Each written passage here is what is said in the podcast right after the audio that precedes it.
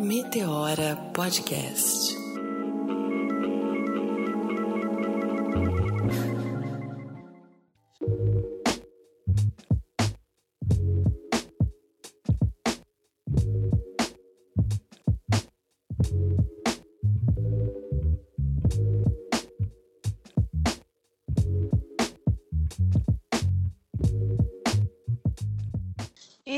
Começando mais um Meteora Podcast, ainda bem protegidas no asilo do lar. E eu tô aqui, eu sou Cris Guterres e vou chamar minha parceira Renatinha Hilário. Cadê você, Renatinha? Olá, pessoal, como é que vocês estão? Espero que estejam todos bem aí, seguros na medida do possível. É, a gente vai começar hoje com aquela série de programas que a gente prometeu desde o episódio passado, que foi um sucesso sobre política. Um sucesso porque é uma pauta que muito nos interessa, especialmente a nossa população é, negra, né? que tanto é prejudicada por diversos fatores, inclusive no cenário político. Então, a gente achou de suma importância trazer essa pauta em diversos episódios para poder ouvir cada vez mais pessoas que estão aí na luta diretamente é, atuando. E hoje não vai ser diferente. Hoje vai ser um programa muito, muito especial, muito esperado por mim, por Cris. E aí, Cris, vou deixar a bola aqui para você fazer aquela chamada especial e apresentar essa pessoa gigante que a gente tem aqui hoje. Isso, a gente trouxe em alguns programas, a gente vai ter é, pessoas que são candidatos a cargos eletivos nessa eleição municipal aqui, mas a nossa intenção não é, em momento algum, dizer ou sugerir para os leitores em quem eles devem votar, mas sim promover um diálogo que permita que a gente possa avançar na construção do político que nós queremos ver nos representando representando as nossas pautas e, principalmente, políticos que enxerguem um recorte de gênero e de raça no momento de planejarem as suas ações. Eu tenho algo a dizer e explicar para você, mas não garanto, porém, que é engraçado eu serei desta vez. Para os manos daqui, para os manos de lá. Se você se considera um negro pra negro, será, mano. Sei que problemas você tem demais e nem na rua não te deixam na sua entre madames metidas e os racistas fadados. Por isso, hoje nós trouxemos aqui uma pessoa que é muito especial para o nosso convívio, mas é também uma candidata a um cargo de vereadora na Prefeitura do Rio de Janeiro. Eu quero muito que ela se apresente, assim como Lélia Gonzalez sempre nos ensinou, com nome e sobrenome, para que o racismo não nos coloque qualquer nome. Por favor, venha a público, Thaís, e se apresente para nós. Oi, pessoal, eu sou Thaís Ferreira, com nome e sobrenome, como a Cris disse. É com máximo respeito e muito orgulho que estou inaugurando aqui esse espaço né, de candidaturas. Para mim foi um convite irrecusável, porque eu sei que é um canal de comunicação onde a gente pode falar sobre a gente e agora falar sobre política também nos nossos termos. Eu estou candidata a vereadora na cidade do Rio de Janeiro pelo pessoal carioca. Não é a primeira vez que eu me candidato, né? Eu venho fazendo essa transição de ativista social social para a política mesmo, desde 2018, quando eu me candidatei para o cargo de, de deputado estadual lá no Rio. É, foi uma experiência incrível, muito coletiva, foi uma experiência onde eu pude, de fato, entender né, que o nosso lugar também é na política institucional, na verdade, precisa ser cada vez mais. E agora, em 2020, eu estou mais uma vez aí, é, não só me aventurando, mas trabalhando bastante para conseguir me eleger, porque quando a gente fala da minha eleição, né, na verdade, a gente está falando da eleição de todo um coletivo de pessoas negras, de jovens, de pessoas de periferia, das nossas mais velhas também também, né, que estão caminhando comigo com muita generosidade. Então, eu venho aqui me apresentar como Thaís Ferreira, sim, mas trazer também todo o meu coletivo político que não pode deixar de estar representado em cada uma das minhas falas, né? Vou falar bastante no coletivo, vou falar a gente, vou falar nós, mas é porque essa caminhada, de fato, é uma forma que eu encontrei, né? Uma das formas que eu encontrei de honrar todos os legados de lutas que nos foram deixados. E a gente vai fazer isso na política sim, gente. Obrigada aí, tô chegando bem devagarinho, mas com muita firmeza. Vamos conversar, meninas. Thaís, uma mulher como você nunca chega devagarzinho, você é um vendaval, você vem para fazer transformações. nunca é devagarzinho. Você já começou falando de legado histórico e esse ano ele é muito emblemático para a política por diversos vieses, mas assim, é, para nós, mulheres e negras, eu acredito que ainda mais, porque seria o ano que a Marielle Franco terminaria o seu mandato, 2020.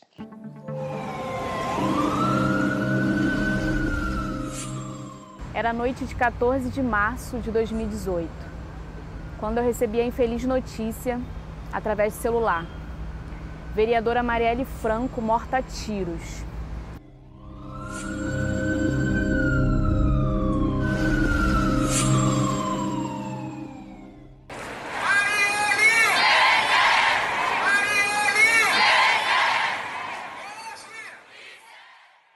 E a gente vem assistindo com muita força muitas outras mulheres, negras ou não, mas que conseguiram ver no legado da Marielle um sentido para se candidatarem e defenderem a sua presença no ambiente político.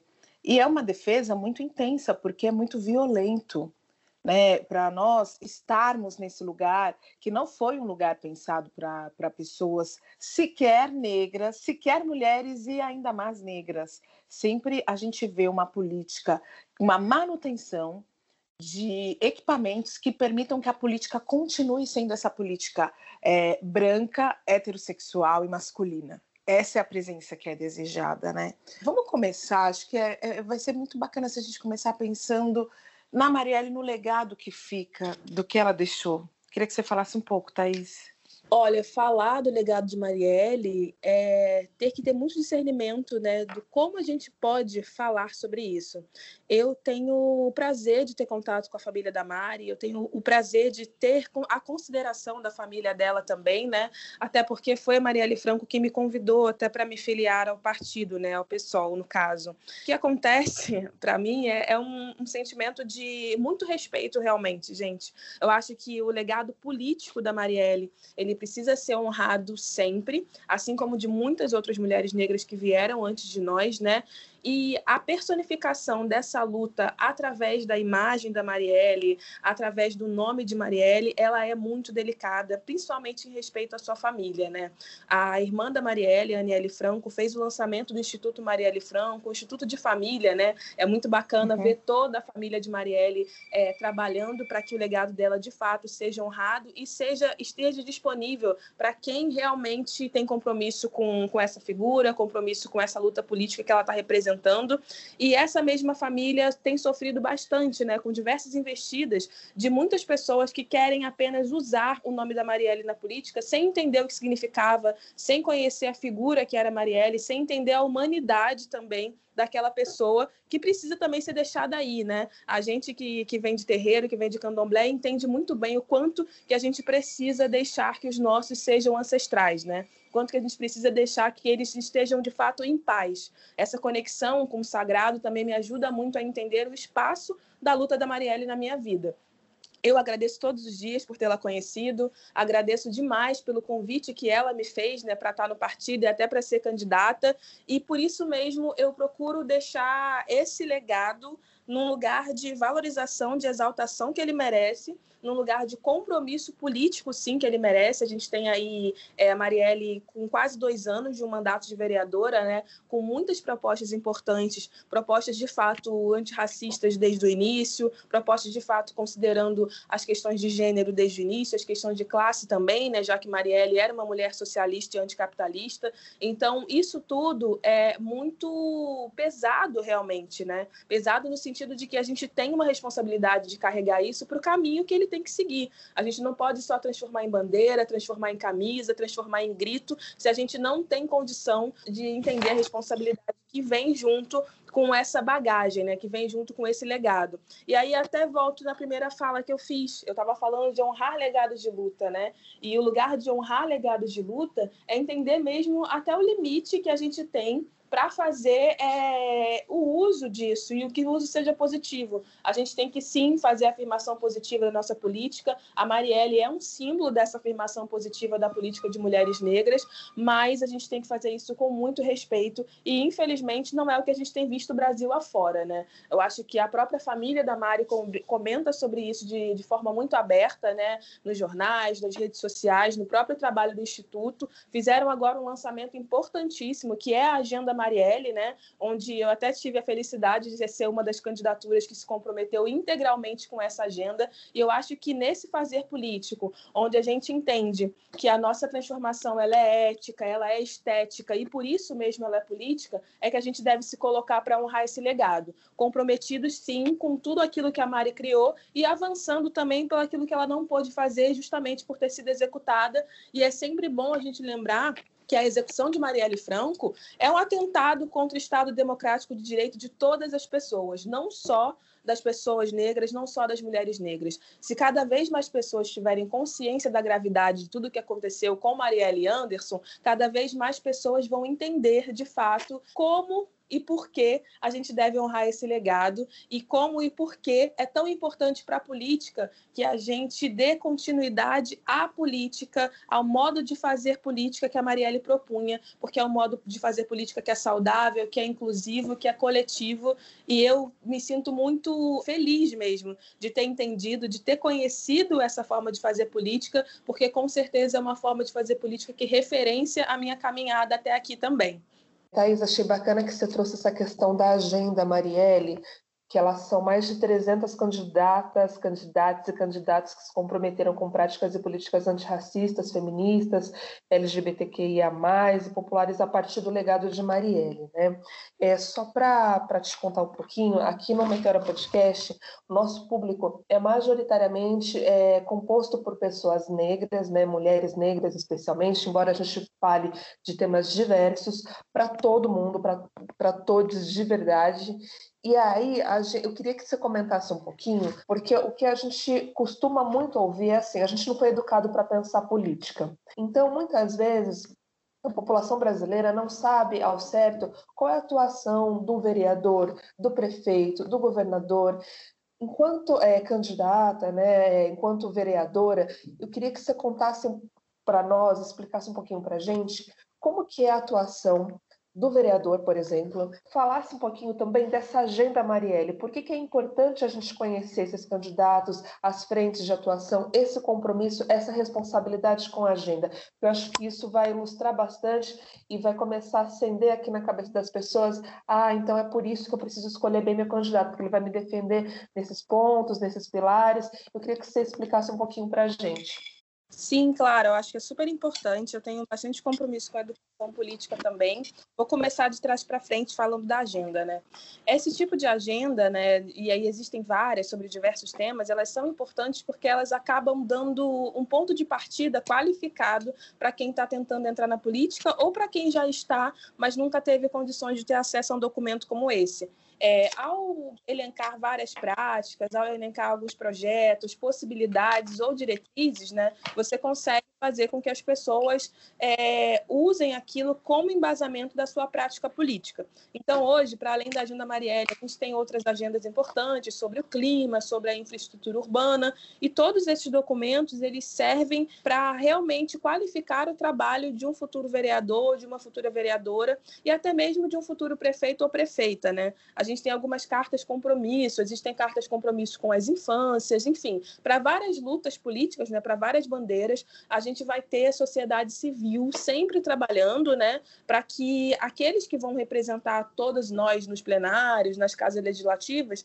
eles estejam é, municiados realmente de materiais de qualidade que possam amparar e embasar o seu trabalho. Então, é super importante que todo mundo se comprometa, de fato, com esse tipo de agenda. A Agenda Marielle traz uma novidade que é muito interessante, que ela chama também a população, também os eleitores e eleitoras, para serem defensores dessa agenda. Então, qualquer pessoa pode se cadastrar e defender todas aquelas práticas, todas aquelas propostas lá, gente. Ainda dá tempo, corre, que é muito bacana esse trabalho. Eu sou suspeita para falar, como vocês já perceberam, né? Mas todas as outras agendas, elas têm esse sentido. E aí, voltando um pouquinho para a questão da prática legislativa, sobre o que faz um vereador uma vereadora, eu tenho sim respondido muito essa pergunta e eu quero respondê-la cada vez mais, né? Porque quanto mais pessoas estiverem interessadas em saber o que de fato pode e não pode fazer essa pessoa que vai representar a gente numa casa legislativa municipal, melhor. A gente tem realmente um déficit de educação política muito grande no nosso país, né? não é só uma realidade de uma cidade ou de um interior, é uma, uma realidade do país, né? A nossa conjuntura prova isso. Então, eu acho que, para além de pedir votos, para além de falar sobre si mesmas, todas as candidaturas deveriam ter esse compromisso de educar politicamente o seu eleitorado e os grupos que atingem. Na vereança, a gente tem a figura que vai ficar mais próxima da população, na ponta, né? A gente tem uma figura na instância municipal que está ali para legislar, sim, o vereador, a vereadora, é, eles são agentes políticos, né, que estão ali para legislar sobre tudo que compete ao município, né? A gente vai poder, por exemplo, propor emendas à lei orgânica dos municípios, e aí a lei orgânica, gente, nada mais é do que a Constituição Municipal também. A gente pode trabalhar no plano diretor de uma cidade, a gente pode ajudar na deliberação, não só ajudar, né? A gente pode deliberar, alterar e propor também mudanças importantes no plano de educação da nossa cidade, e isso aí é super importante. Imagina só nesse período período agora de pandemia, a gente vai ter todo esse essa mudança né, no ano letivo nas escolas que incidem em todas as nossas infâncias. Lembrando sempre a vocês que as infâncias vão de 0 a 18 anos. Isso um vereador e uma vereadora pode fazer. Tem aquelas leis que todo mundo fala que são leis, ah, mas só troca o nome de rua, enfim, isso também pode ser feito. É, o que pode ser feito e que deve pra caramba é o papel de fiscalização, né? Porque além da vereadora, e vou sempre falar no feminino agora, tá, gente? Porque além uhum. da vereadora ter a oportunidade de aprovar as contas do município e até mesmo o plano de orçamento né, desse município, a gente também tem a obrigação de fiscalizar essas contas, né? E esse papel de fiscalização da vereadora é super importante. E eu acredito que ele tem que ser cada vez mais aberto, né? A gente tem que cada vez mais chamar a sociedade, chamar toda a população para fazer esse exercício legislativo com a gente também.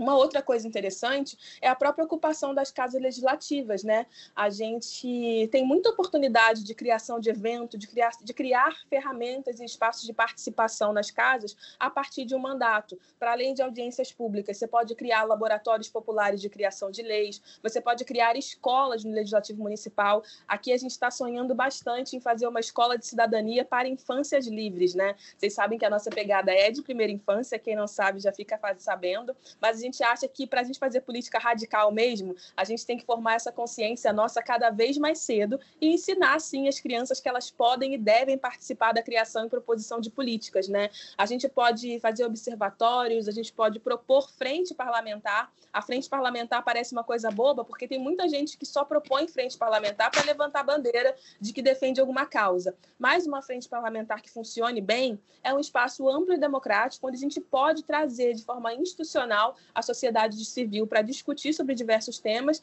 e ali também fazer atuação e articulação parlamentar, que é super importante. Eu falei algumas coisinhas, né? O que não deve fazer também todo mundo tem que ficar ligado, né? Esse lugar de vereador que fala que vai abrir escola, isso é super equivocado. Tudo que não é da competência da vereança, tudo que não é, que isso é coisa do executivo, né? Tudo que não, um vereador não pode fazer, se ele promete, gente, e aí eu, no, quando, quando eu falo de promessas, eu falo sempre no masculino, porque geralmente são os vereadores, os homens, aqueles brancos, né, que vocês sabem bem, que acabam chegando nas nossas áreas, nos nossos territórios e prometendo coisas que eles nunca vão poder fazer. Ah, porque o vereador X falou que ia implementar um projeto, abrir uma casa de cultura no meu bairro. Ele nunca pôde fazer isso porque não é da competência dele. Então é super importante que a gente saiba realmente o que é esse agente político, que é o agente político mais próximo da gente que a gente tem no município. Todo mundo sabe que a maior parte de políticas públicas, sejam de saúde, de educação, de assistência, são aplicadas pela instância municipal. Então cabe ao vereador legislar sobre elas, cabe à vereadora também olhar para a sua aplicação, a sua fiscalização, isso é muito importante. E o que não pode fazer, de fato, é se comprometer com nada. E aí é nada mesmo que não seja da sua competência. Infelizmente, pela falta de educação política que a gente tem em todos os níveis, até mesmo das pessoas que se colocam enquanto candidatas, a gente vê a reprodução dessas práticas que são ruins. Então, por isso, a necessidade de a gente fazer a educação política cada vez mais acessível, que isso é um problema também, né? As pessoas falam, não, mas a gente vai criar uma casa, vai ter um plenário, vai ter uma reunião, um seminário, e quando você chega lá, você é praticamente expelido do local porque aquela linguagem não te acessa. Então, para além de fazer educação política, essa educação política tem que ser acessível, gente. Político na favela só aparece em eleição. Diz que vai melhorar e que tem a solução.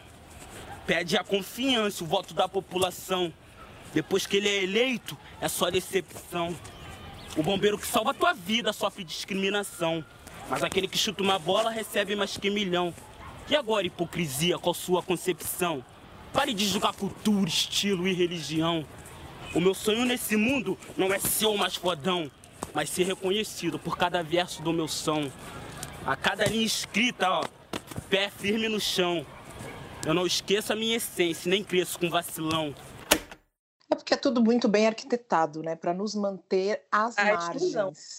Manter a Exatamente. exclusão total, porque a gente não entenda, para que a gente não saiba como é que isso funciona. E aí, quando ele. É é exatamente o que você falou, quando tem essa proposta de não vamos discu- discutir, é uma linguagem que nos bloqueia. E a gente é, olha e, e aí convence o povo de que aquilo não é para mim.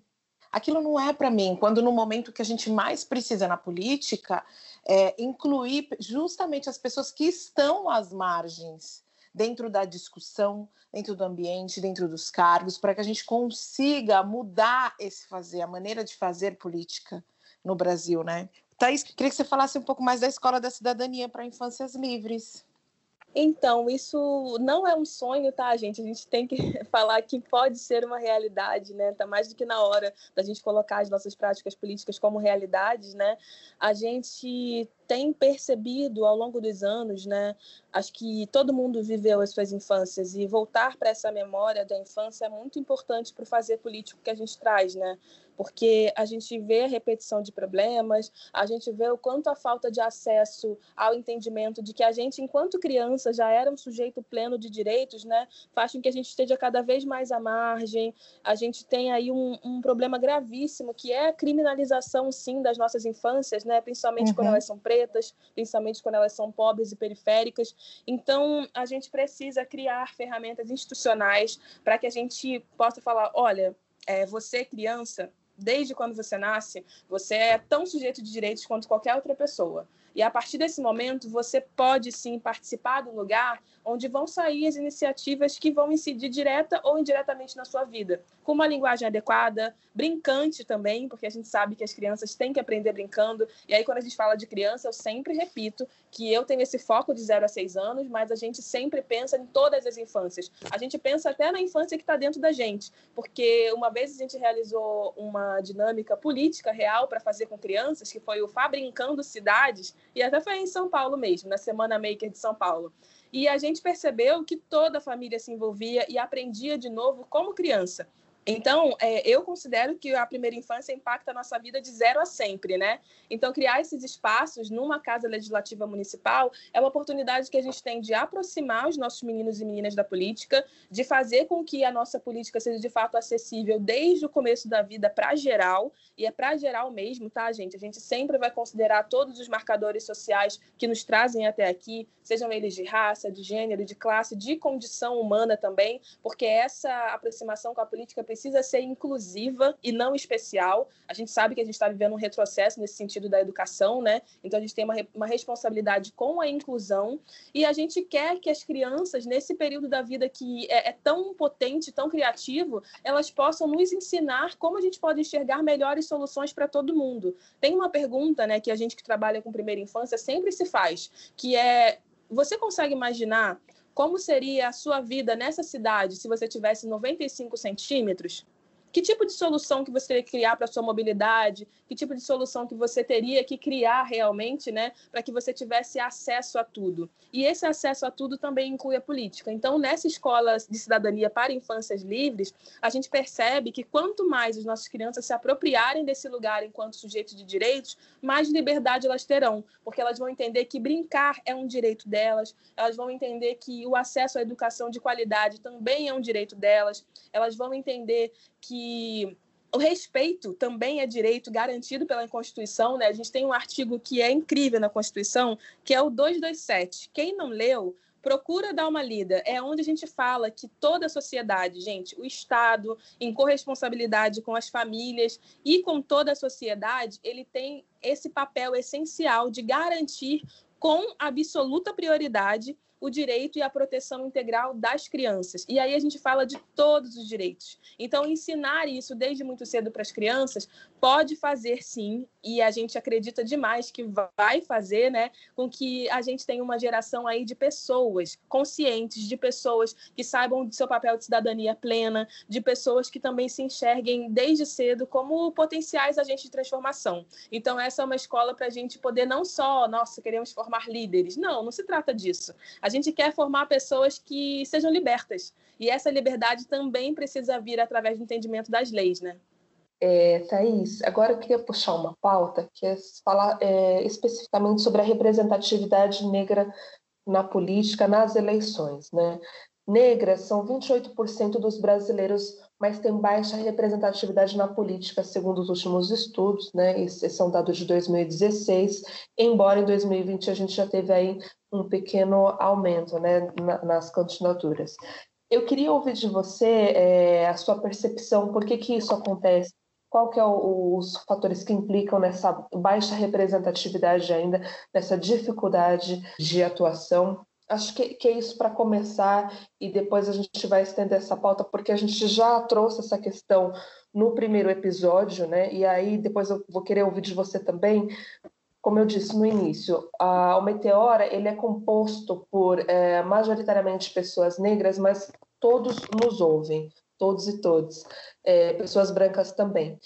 Como que essas pessoas brancas também podem se sentir representadas é, nas pautas de políticos negros? E aí é uma provocação, porque muitos podem ficar pensando assim: ah, mas eles não vão defender os meus interesses. Vão, vão sim, com certeza vão mas eu queria te ouvir para que para a gente desmistificar isso, porque a gente precisa de todos uni unidos mais do que nunca, nunca, né? Eu queria te ouvir sobre isso. Então, gente, a gente saber, né, que somos nós mulheres negras esse maior grupo populacional e também a maior força eleitoral é um dado muito, muito potente, mas do outro lado a gente tem um outro dado que é muito alarmante, né? A gente vê que nós somos menos de 2% também nas cadeiras do Congresso Nacional a gente começa a fazer uma análise que, que assim, muitas outras já fizeram antes da gente estar fazendo aqui, de que a gente percebe que realmente é o que a Coalizão Negra por Direitos fala. Com racismo não há democracia. A gente sabe que sempre foram as mulheres negras que fizeram política no cotidiano da forma mais efetiva, a uhum. gente sabe que também é, na institucionalidade a gente sempre teve um grande, uma participação muito grande né, de mulheres negras nesses espaços de democratização do nosso Estado, nesses espaços de, de proposição de políticas afirmativas, né? E infelizmente esse fazer político liderado pelas mulheres negras foi invisibilizado e a gente sabe pelos interesses de quem. Então, agora que a gente está tendo essa oportunidade, né, essa janela que se abre quando a gente começa a ver essa movimentação que é muito, muito urgente, né, que já vem de muito tempo, mas é muito urgente agora, cada vez mais, a gente percebe que é, fortalecer a participação de mulheres negras na política é, de fato, fortalecer a democracia como um todo. E aí, acho que já até responde um pouco desse lugar das pessoas brancas, mas eu vou deixar para falar isso um pouquinho mais para frente. Vou continuar aqui falando sobre essas questões das eleições. A gente tem uma outra coisa que é o que mais nos impede de estarmos eleitas, que é o subfinanciamento das nossas candidaturas. Esse subfinanciamento ele pode se dar por conta da nossa dificuldade de articulação interna nos partidos também. Isso é uma coisa muito importante, né? A gente de repente tem algumas candidaturas de mulheres que estão buscando se filiar em partidos, de mulheres que estão percebendo agora que não, eu tudo que eu fiz na minha vida sempre foi político e eu acho que eu devo ser candidata, mas quando a gente chega nos lugares que deveriam nos acolher, por desconfiança, por achar que, nossa, você veio de onde, né? Esse veio de onde a gente escuta demais. A gente acaba sem recurso, a gente acaba sem acesso e aí as nossas chances de eleição elas diminuem. Mulheres negras sempre tentaram se candidatar, a gente tem, é, infelizmente, que falar de poucas que conseguiram, né? No Rio de Janeiro, quando a gente faz uma busca simples de vereadoras, a gente só vai encontrar Jurema Batista, a gente vai encontrar Benedita da Silva, a gente vai encontrar Marielle Franco e Tânia Bastos, se eu não me engano. De lá para cá, nenhuma outra, né? Olha que sintomático. E a gente, quando olha para a elegibilidade, a gente também tem dados que comprovam que a nossa chance, em números mesmo, ela é muito pequena. É, enquanto os homens brancos eles conseguem é, 12,6% de elegibilidade, eles conseguem para se eleger eles conseguem mais do que a gente, muito mais. A gente está com um número apenas de 1,6%, gente. E isso é muito sobre o tipo de apoio que a gente tem. E aí as pessoas falam: ah, mas as mulheres negras não são qualificadas para os cargos que se colocam. Isso é um mito. Quem quiser saber mais sobre alguns desses mitos, tem um site que, que é muito assim é muito importante para todas nós mulheres negras que estamos na política, que é o Mulheres Negras Decidem, mulheresnegrasdecidem.org. Lá a gente tem um bonde de meninas incríveis da estatística, da comunicação, sociólogas que se juntaram num coletivo e aí elas é, começaram a desvendar vários mitos sobre eleições e mulheres negras. E nesses mitos elas falam desse mito de que as mulheres negras não se candidatam, eles falam dos mitos de que preto não vota em preto, porque sempre falam isso pra gente, né? Ah, você uhum. vai se uhum. candidatar falando causa de negro, mas preto não vota em preto. Gente, isso também é mentira. Eles falam sobre essa outra pergunta, né, que assim, não existe uma relação entre você ser mulher negra e fazer só política para pessoas negras. Quando a gente defende os direitos humanos, que compreendem também os direitos das pessoas negras, a gente está defendendo o direito de todo mundo. A gente tem aquela figura muito bem ilustrada, né, que mostra como nós mulheres negras estamos na base da pirâmide, e quando a gente faz a inversão disso, toda a pirâmide ela continua recebendo o mesmo, o mesmo tanto de acesso e recurso. Apenas nós, que não recebemos nada, começamos a receber. Então, quando a coisa fica boa para nós mulheres negras, a coisa continua boa para todo mundo. A gente não quer retirar direito de nenhum grupo. A gente quer garantir direitos para os grupos que não têm os seus direitos respeitados, né? Para os grupos que sofrem as violações. E aí, uma outra coisa importante também desses mitos que eu gosto bastante de falar é, avançando nesse, nesse próximo assunto, é que também é mito dizer que mulheres negras, é, quando se, se elegerem, né, usam muito aquele lugar, nossa, mas vocês têm todas as pautas iguais. Não era mais fácil fazer uma só? Não, uhum. gente, não era mais não. fácil. A gente precisa de muitas mulheres negras eleitas, assim como a gente precisa de muitos homens negros, assim como a gente precisa de muitas outras pessoas LGBTQIA+, também. A gente só consegue mudar estruturalmente se a gente tiver um corpo coletivo, bancadas formadas mesmo. Isso aí é a gente pode fazer uma analogia com a própria direita. Por que, que eles conseguem se movimentar tanto? Olha o tamanho da bancada da bala, olha o tamanho da bancada da Bíblia e olha o tamanho da bancada preta. Então, a gente tem que entender que tem que ser um movimento nosso, sim, formar cada vez mais quadros políticos para que, dentro dessa articulação na estrutura, a gente consiga defender não só as nossas pautas, mas as pautas de todo, todo mundo, né? A gente fala que mulheres negras, por conta do nosso histórico, né, de luta, o nosso histórico de desigualdades que nos atravessam, tem compromisso é, é global. A nossa preocupação é, é com a comunidade toda. A nossa preocupação, de fato, é restituir humanidade para o nosso povo, garantindo que nenhum outro sofra sofra com outras com as opressões, porque a gente sabe o quanto que ser oprimido o tempo todo nos tira a nossa própria vida, né? Então, essas pautas que dizem que são pautas tradicionais de mulher negra, gente, é, a galera tem, na verdade, pouca vontade de ler e de entender o que a própria Angela Davis propõe quando ela diz que quando uma mulher negra se move, toda a estrutura se move junto com ela. E esse movimento, ele não só é essencial, como urgente, né? Então, se a gente defendesse só a pauta de mulher negra, para todo mundo saber, a gente já estaria defendendo pauta da, da maior parte da população. E aí, quando a gente olha que mulheres negras também são mães e que estão parindo homens também, a gente sabe que a gente está defendendo a vida dos nossos meninos. E aí, quando a gente olha e percebe que mulheres negras se relacionam com as suas famílias, que tem pessoas mais velhas, que tem pessoas de todos os tipos, a gente sabe que mulheres negras também vão defender pautas de pessoas diversas. não é a negritude, né, e não somos nós mulheres negras que nos colocamos no lugar da universalidade. Isso nunca nos coube. A gente está pautando uma perspectiva plural, né? Então acho que vale também a galera começar, a galera branca mesmo, falando aqui para quem pode estar ouvindo a gente, isso não é um pedido, isso é uma convocação real, né? Para que todo mundo tenha uma prática decolonial também na política. A gente precisa saber quais são as mulheres negras que estavam teorizando sobre política para nós. A gente precisa saber quem são também os homens negros que teorizam sobre política para nós. E aí, para nós, enquanto humanidade, tá, gente? Não estou falando só para nós enquanto pessoa preta, não.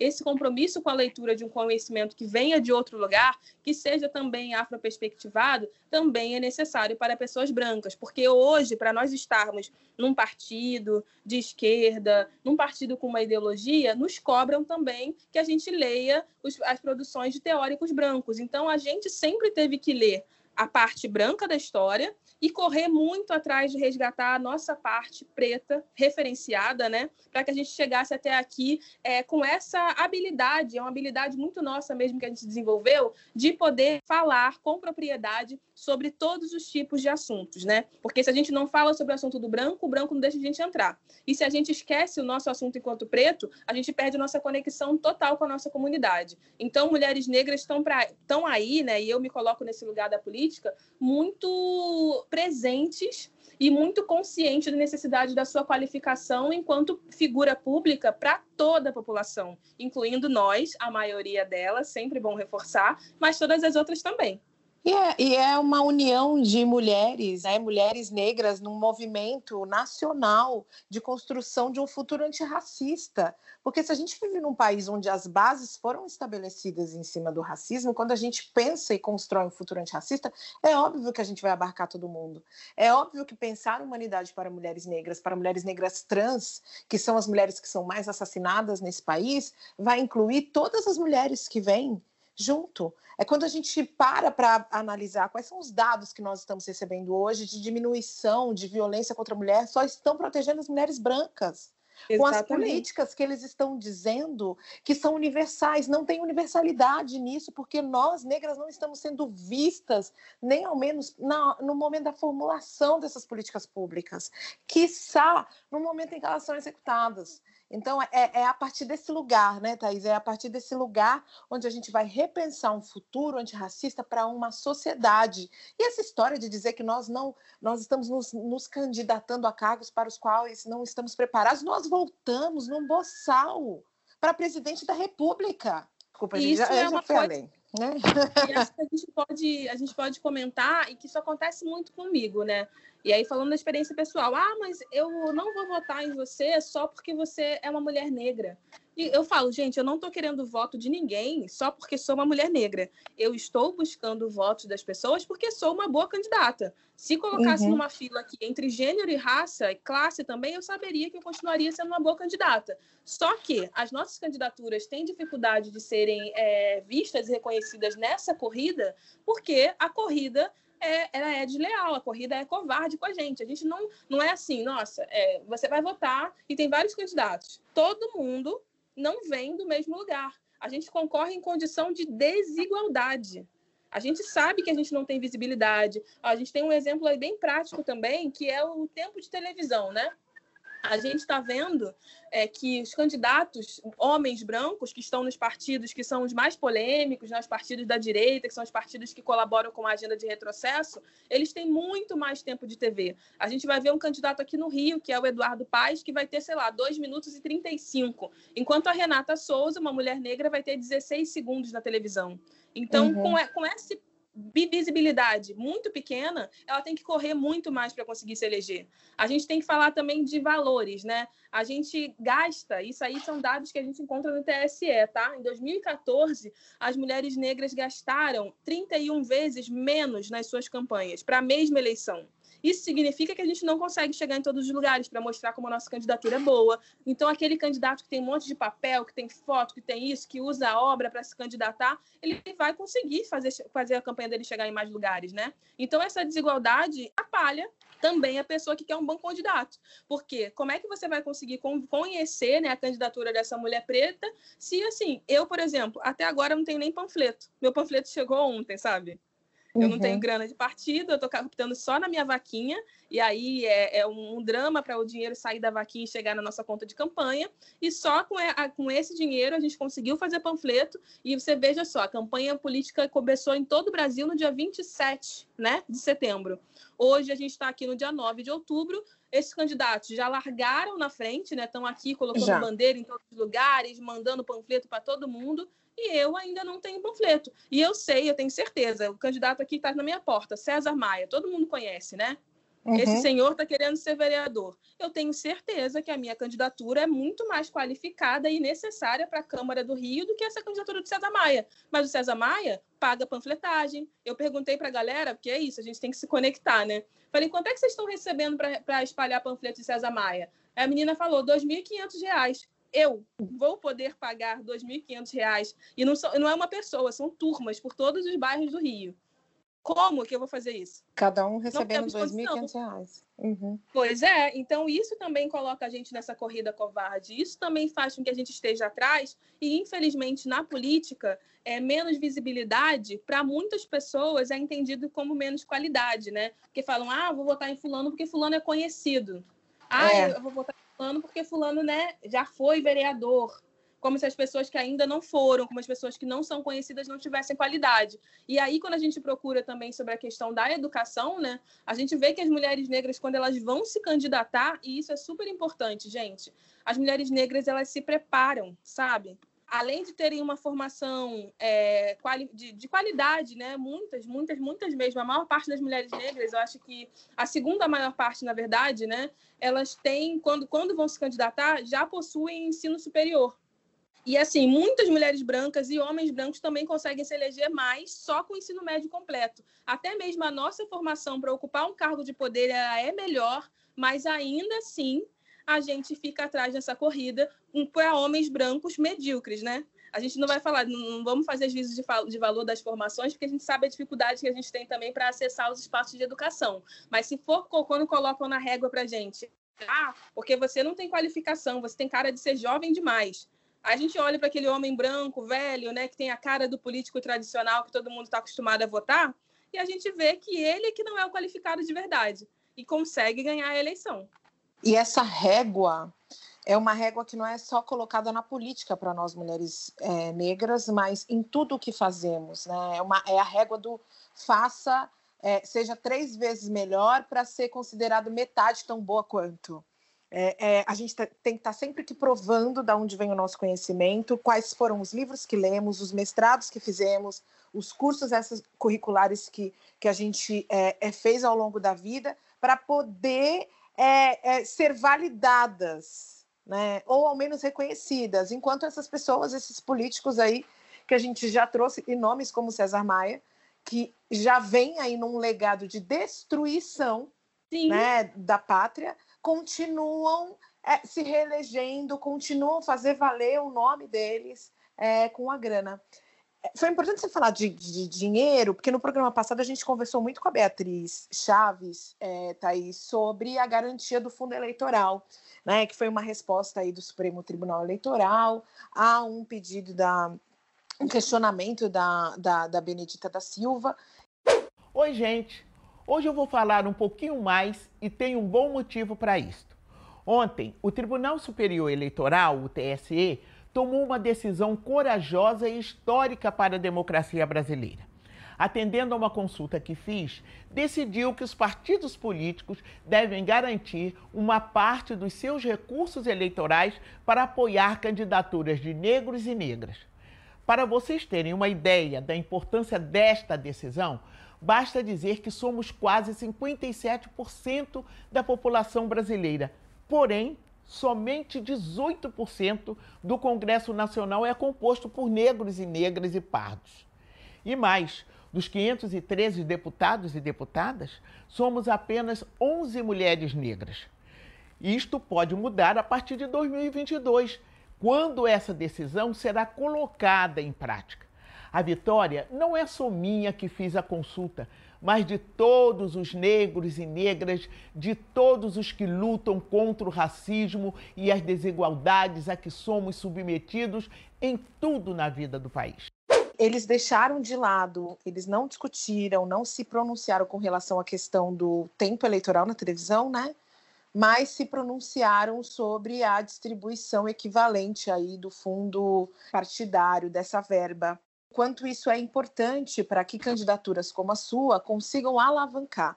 É, não vale ainda a partir desta eleição, mas eu queria que você falasse como é que você viu essa decisão. Então, Cris, o STF decidiu há alguns dias que essa reserva de verba para candidatos negros nas eleições vai ter sim aplicação imediata, então já está valendo para 2020. A gente sabe uma vitória dos movimentos negros, né? A gente sabe que isso é uma vitória de todo mundo que está aí lutando para que essa corrida seja menos desigual, como a gente já falou, né?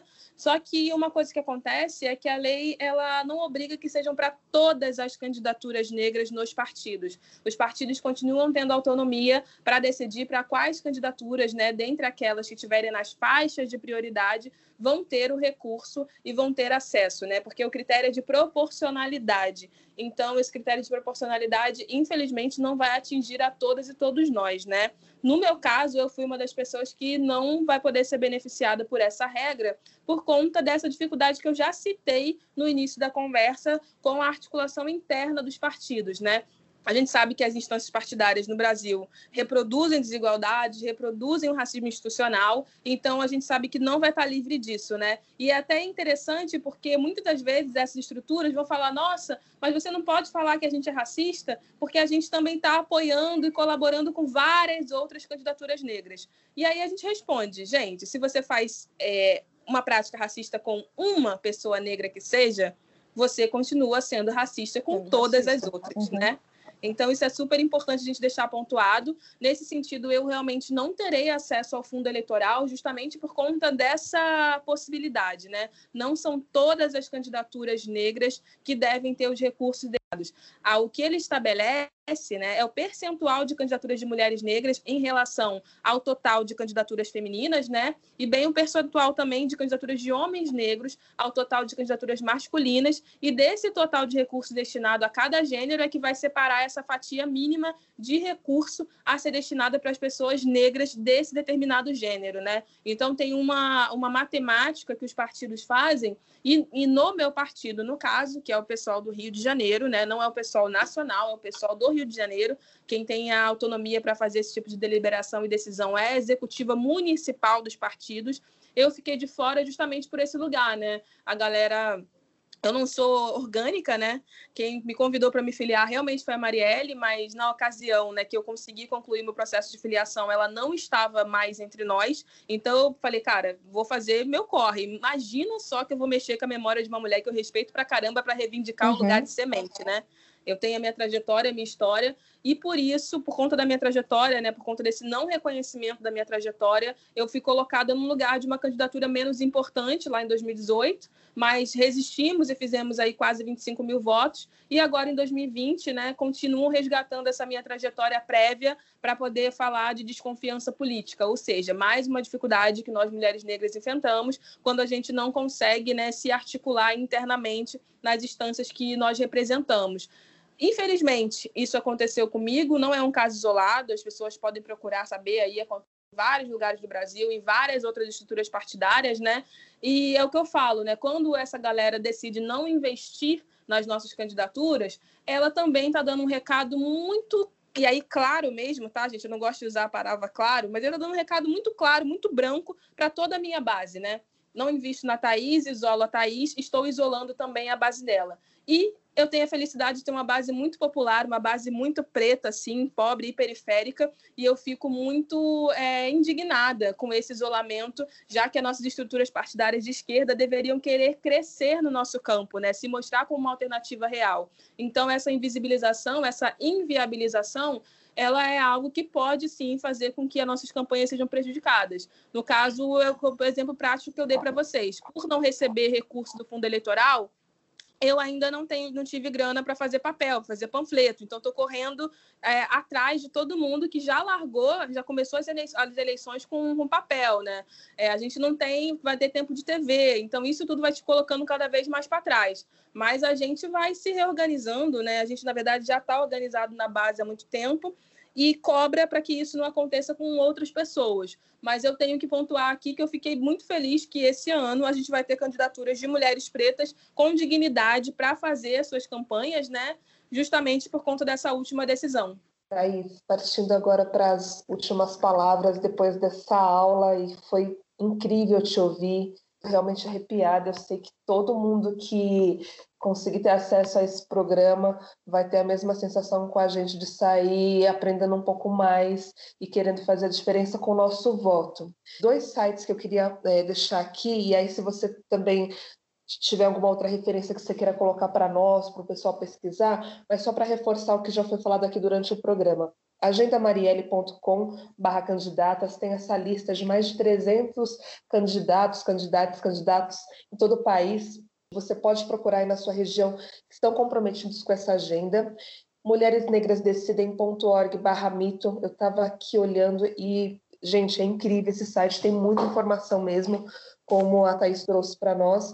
Se você tiver algum outro, você fala para a gente também, Thaís. E para finalizar. Ah, só é... então um parênteses ah, aqui aproveita. e falar é, que Mulheres Negras Decidem, junto com o Instituto Marielle Franco, lançou há alguns meses atrás, um pouco antes das eleições, né, o relatório Mulheres Negras Decidem para onde vamos. Ali a gente consegue entender quem somos nós nesse lugar da política, para onde é que a gente está caminhando, e vocês vão poder saber que a gente está caminhando para um lugar melhor para todas as pessoas, gente. Esse relatório está imperdível, eu sou muito fã desse trabalho. Ó, já temos essa boa notícia, né? Estamos caminhando para um, um lugar melhor.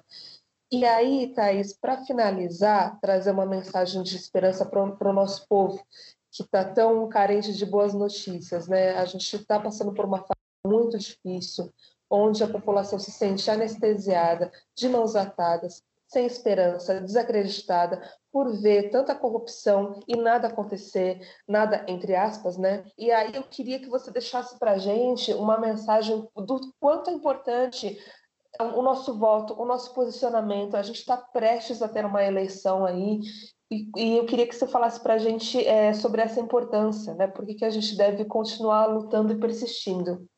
Olha, meninas, eu esqueci de uma outra referência, só antes da mensagem final vou falar, que é a da Coalizão Negra por Direitos, né, que lançou o manifesto Com Racismo Não Há Democracia. Procurem também. Para finalizar aqui com vocês, eu não sou uma pessoa de muitas, não, não muitas palavras não, porque eu falo pra caramba, mas eu não sou uma pessoa de elaborar muito, então vou, vou puxar algo que está muito vivo aqui na minha ideia, né? A gente tem falado e tem sentido realmente, né, o poder que a gente tem nesse lugar político. E é um poder de alcançar todas as pessoas como nós. A gente não faz aquela política de nós para eles, né? A gente entende de fato que desde o começo sempre fomos nós por nós. E para a gente poder garantir que sejamos nós por nós também nesse lugar político, é muito necessário que a gente esteja junto, é muito necessário que a gente entenda que esse passo que uma candidatura de mulher negra, de um homem preto, de uma pessoa LGBTQIA, e negra também, é um passo comunitário. As nossas campanhas são campanhas comunidade, de comunidades né, e comunitárias, porque elas levam todo o nosso povo junto, gente. Se vocês observarem, o que a gente verbaliza, se vocês observarem como a gente se apresenta, as palavras que a gente usa, o afeto que a gente tenta trazer nos nossos gestos, nos nossos olhares, vocês vão perceber que a gente está trabalhando pela restituição de humanidade de todas e todos nós, gente. Isso é muito real, assim, isso é o que eu sinto e o que eu consigo captar também das pessoas que caminham comigo e das pessoas que nos atravessam nesse lugar. A gente precisa entender que a nossa mudança, essa mudança de gente preta, ela é ética, ela é estética e política também. E para ela ser política para todo mundo, a gente precisa exercer esse direito e dever, que é o direito ao voto. Que a gente entenda a importância de verdade de votar nos nossos e nas nossas, que a gente entenda a importância de verdade de suportar a nossa galera nesse lugar político. Eu não sei se estarei parlamentar eleita em 2021, mas com certeza eu vou continuar do lado da luta dessas mulheres negras, dessas pessoas pretas que se colocam à disposição para defender os nossos interesses e os interesses de todo mundo. A gente já falou aqui, eu vou repetir, é muito importante que todo mundo saiba que a nossa pauta é uma pauta do mundo inteiro, é uma pauta urgente, ela é emergencial, né? E para a gente conseguir garantir que o nosso futuro que ele não seja só nosso, mas que a nossa coexistência nesse lugar aqui ela seja saudável, ela seja sustentável, desde as nossas crianças, porque é muito importante a gente falar que a gente pauta dignidade desde o começo da vida, a gente precisa de muito mais de nós nesse lugar político e menos deles, vocês sabem, essas figuras trajadas né, da branquitude. A gente precisa entender que a necessidade agora é de alternância de poder mesmo, é de reorganização real. A necessidade agora é que a gente cumpra o nosso combinado. Eu tenho parafraseado Dona Conceição Evaristo, estou me sentindo aí né, com muita humildade, chegando para usar essa frase dela, mas eu tenho falado bastante que se eles combinaram de nos governar, nós estamos combinando de retomar o poder. E é daqui para esse lugar, gente, daqui para esse lugar de potência, daqui para esse lugar onde a gente tem escala para realmente fazer com que as nossas soluções para os nossos problemas cheguem em toda a população preta e cheguem em toda a população brasileira também. Obrigada pelo espaço, meninas. Thaís, obrigada a você por essa conversa, que foi muito rica e, e, acho que a gente cumpriu a nossa proposta, que é falar sobre educação política, é trazer é, a possibilidade de que o nosso público tenha um maior entendimento desse espaço e quebrar essa lógica de que no Brasil a gente não fala nem de futebol, nem de religião nem de política, que a gente não discute. No Brasil a gente tem que discutir sim, todos os assuntos, não tem que ter tabu, não. Porque quanto mais a gente fala, mais a gente coloca é, na mesa quais são as nossas dificuldades, quais são as verdades que a gente defende, mais facilidade a gente vai ter para acesso à informação. A ideia de não discutir é deixar a população de fora, deixar que a população não saiba, não conheça, não visualize a maneira como o poder se organiza no país. E a gente quer quebrar essa maneira de organização, porque é uma maneira de organização excludente e racista. Renatinha?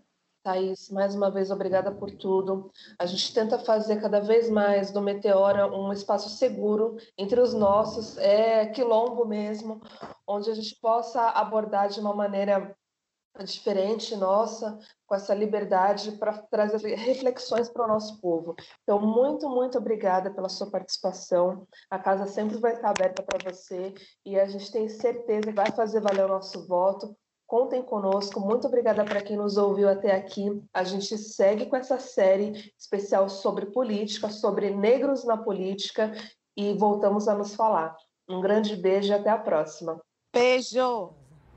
As rosas da resistência nascem do asfalto. A gente recebe rosa, mas a gente vai estar com o punho cerrado também, falando do nosso lugar de vida e resistência contra os mandos e desmandos que afetam as nossas vidas. Né?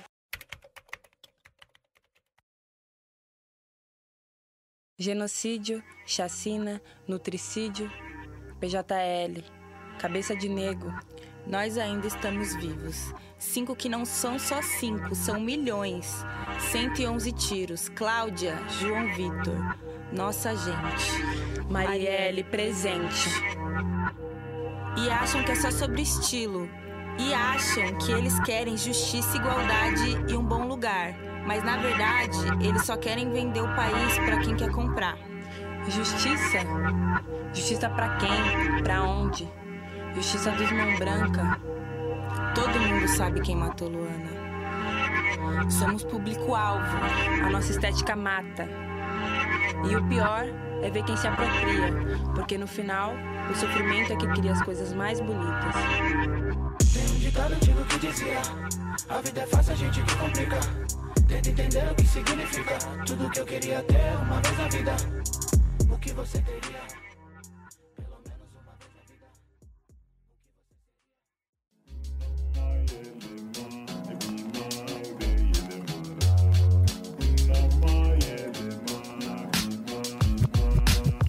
Podcast editado por Voz Ativa Produções.